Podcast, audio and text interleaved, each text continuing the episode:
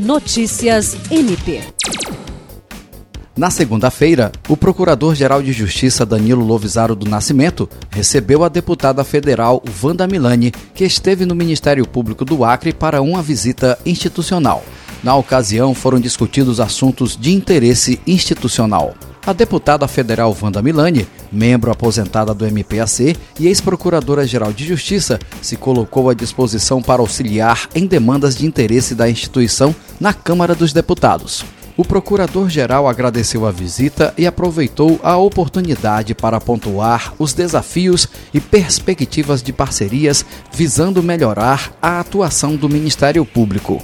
Jean Oliveira, para a Agência de Notícias do Ministério Público do Estado do Acre.